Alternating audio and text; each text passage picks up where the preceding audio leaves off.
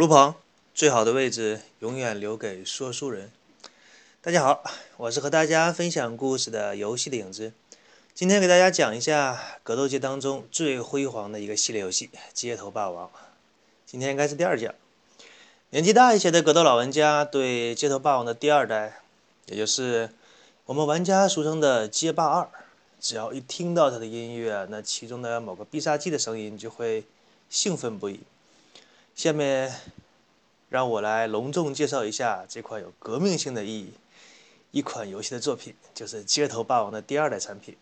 也就是玩家所说的《街霸二》。那是在一九九一年的三月，卡普空公司使用了当时最先进的十六位的街机的基板，用上了高达八兆的大容量内存。不要跟现在比啊，现在手机八个 G 都不是很大了。那么。这一代的游戏的人物动作瞬间就变得流畅，包括它的背景更加鲜明，以及游戏的音乐更加悦耳。当然，玩家感受最直观的就是人物的出招更加流畅，必杀技发起来的判断也更加准确。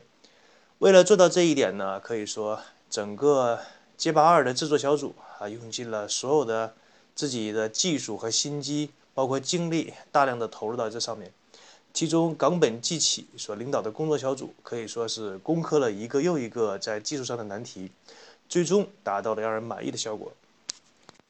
那么，在这样新的技术的支持下，很快这一代就有了突飞猛进的发展。在这一代的控制方式，迅速可以感应到玩家对特殊指令的操作，比如说，你把游戏的摇杆向后推住两秒钟。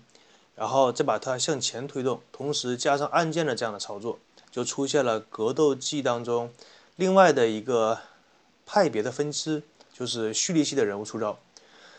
也正是有这一系的人物出现在格斗游戏当中，导致了玩家产生了一些分歧。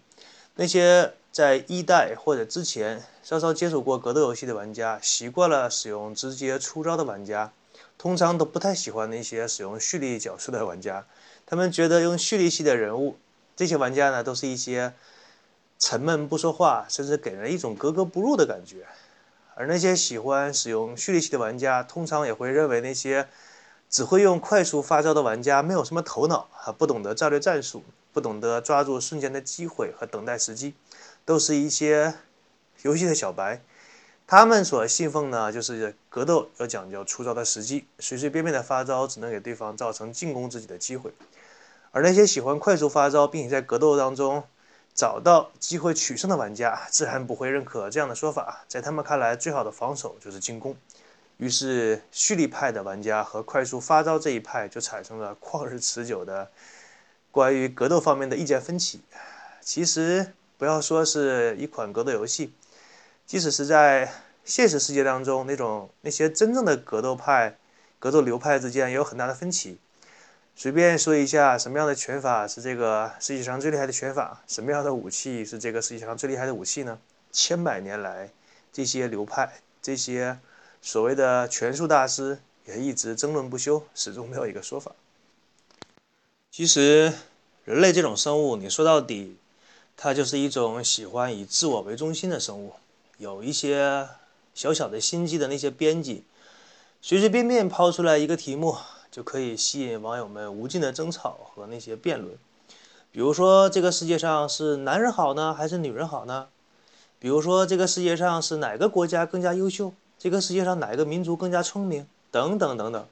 为了各位听众自己的生命质量考虑啊，以后但凡是看到这样的标题党啊，千万不要点进去，一定是一锅烂粥，没有任何的好的见解。那么这样的文章和标题。只能看到争吵和一些自以为是的声音。我们来继续说《街头霸王》第二代，在优化了游戏的操作手感之外，整个游戏的系统方面也有了巨大的进步。比如说，在《街头霸王》第二代当中，出现了一直延续至今的连续技。简单说一下连续技的概念，就是当对方中了你的第一招之后，对方的人物会在一定的时间内出现不受对方控制，并且没有防备的一个状态。这个时间非常短。呃，通常来说是肯定不会超过一秒 啊，几十分之一秒吧。然后在这个时候呢，你需要快速的输入的第二招，这样对方会在毫无操作和防守的状态下，直接吃下第二招。这样来说，第一招、第二招对方会连续的吃掉，也就是说，对方只要中了你的第一招，那么必然会中下你的第二招。这种招数在格斗的游戏当中被称为连续技，很好理解。连续技的次数越多，那么对方掉血也就越多，给对方造成的伤害也就越大。所以在街头霸王第二代出现之后，许多的格斗游戏高手都会孜孜不倦地追求连续技的数量。以及给对方造成巨大伤害的那种血量，除了令高手兴奋不已的连续技的出现之外，还有游戏里边还有一些逆向的判定，包括你打人物的身后这样的一个追打，相关的投技，也就是我们说的背，以及上中下不同方式的进攻和防守，在整个游戏体系建立起来之后，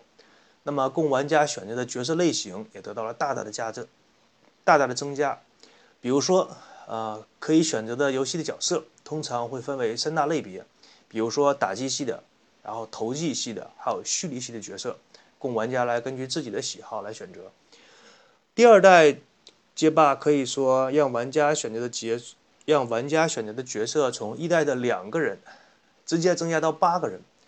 当然，这里也有让玩家痛苦的地方，比如说很多玩家都想选择那个女性角色春丽。这个春丽角色居然是一个蓄力系的角色，你让我们这些刚刚上手的格斗游玩格斗游戏的人，大多数人可以说都是不会使用这个人，望而却步吧，也就不会去使用这个角色。虽然说他看起来很漂亮，提起春丽这个角色呢，也可以说是我儿时的一个性启蒙的角色。那个时候大概只有几岁，站在机器旁边看着春丽，她随着呼吸而波涛汹涌的胸部，当时有一种异样的感觉。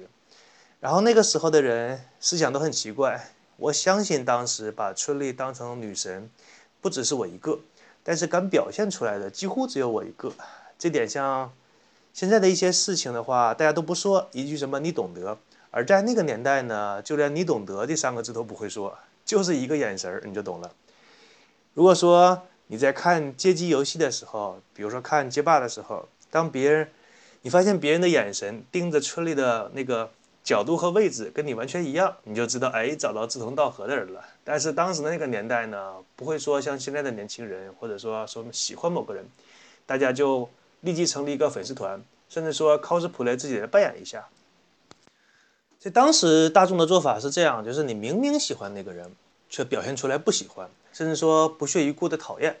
这是个很奇怪的现象。但是在当时那个年代，却是大部分人的一种反应。虽然说没有具体的资料来证明那个年代，或者是那个年代玩《街头霸王》第二代的人对春丽的喜爱达到一个什么样的程度，我亲身经历过的一件事情可以作为旁证吧。记得那个时候有一个学过几天素描和美术的人，用很粗糙的那种铅笔画了一张春丽的头像，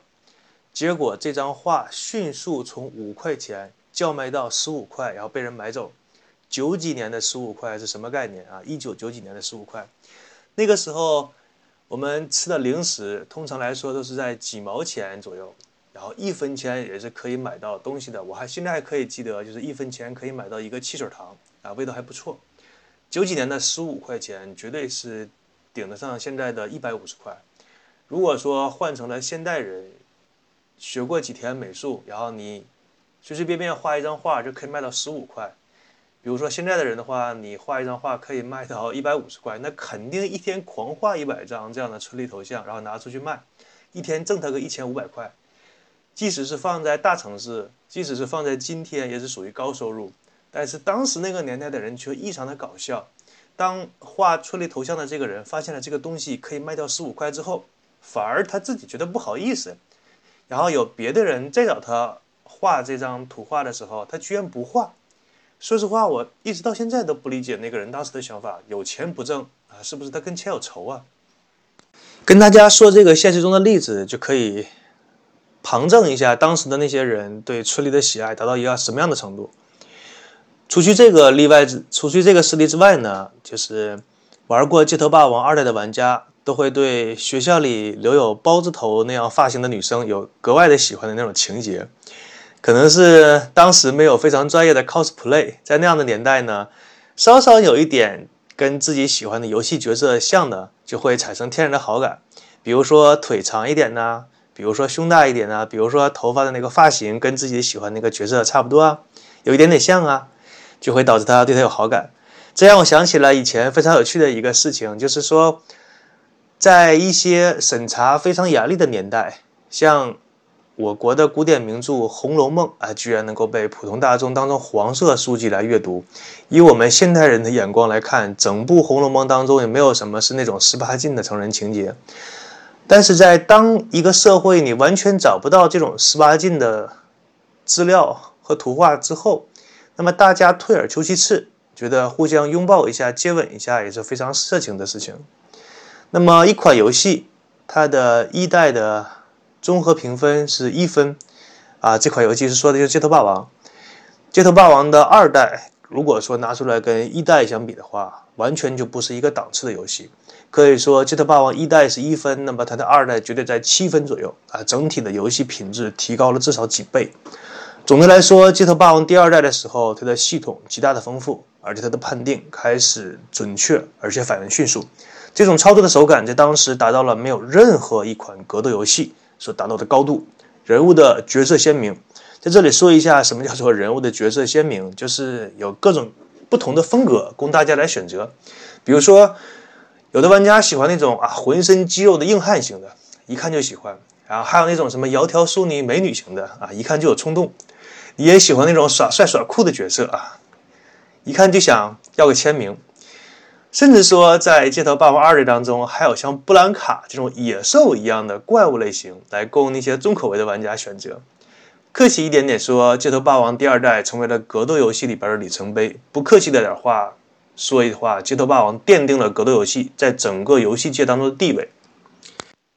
以上这两句话可以说是比较客观诚实的说法。我们来看一下这款游戏在当时那个年代。当时那个日期，当时那个环境，它发售之后，在全世界的玩家当中形成了怎样的反响？《街头霸王》第二代这款游戏在刚刚发售的时候，就引起了全球玩家强烈的反应，一时之间，格斗游戏成为了一种流行的风潮。很多玩家怀揣着钱包跑到了街机厅，排着漫长的队伍，只为了体验一下《街头霸王二》这款游戏的魅力。整个《街头霸王二代》。的那种游戏机台几乎就没有闲下来的时候，有的老板看这款游戏卖的实在是太火爆了，于是就把整个街机厅游戏全部换成了《街头霸王二代》这款游戏。一时之间，全球的玩家和游戏的相关媒体都把这款游戏评论为有史以来最伟大的游戏啊！当然，这里边有之一。在这个年代呢，几乎所有的喜欢游戏的年轻人，几乎都可以说是《街头霸王二代》的粉丝。他们排着漫长的队伍，就是为了打几局街头霸王。有的人开始模仿起游戏中的人物形象和他们的举动、穿着以及说话的方式，这可能是最早的 cosplay 的雏形。与这款游戏相关的漫画、动画、磁带、小说、电影原声 CD、玩具以及相关的一切周边你能想到的东西，都开始出现在人们的视野当中。那个年代，只要是印上街头霸王的 logo 和它的图案啊，都会大卖热卖。这款游戏的制作公司卡普空自然是一边笑得合不拢腿，然后一边大把大把的数钞票。那么，当然相关的媒体呢也开始长篇累牍的报道所有关于这个游戏的一切，哪怕是一点点的花边小新闻也会被迅速的卖掉。那么，同为游戏公司的其他游戏公司，此时此刻看着卡普空如此数钞票，他们有什么样的想法和会采取什么样的做法呢？那么在下一期的节目当中，我会为大家介绍这些游戏公司如何准备好刀叉来分一块蛋糕。我是与大家分享游戏故事的游戏的影子，我们下一期再见，拜拜。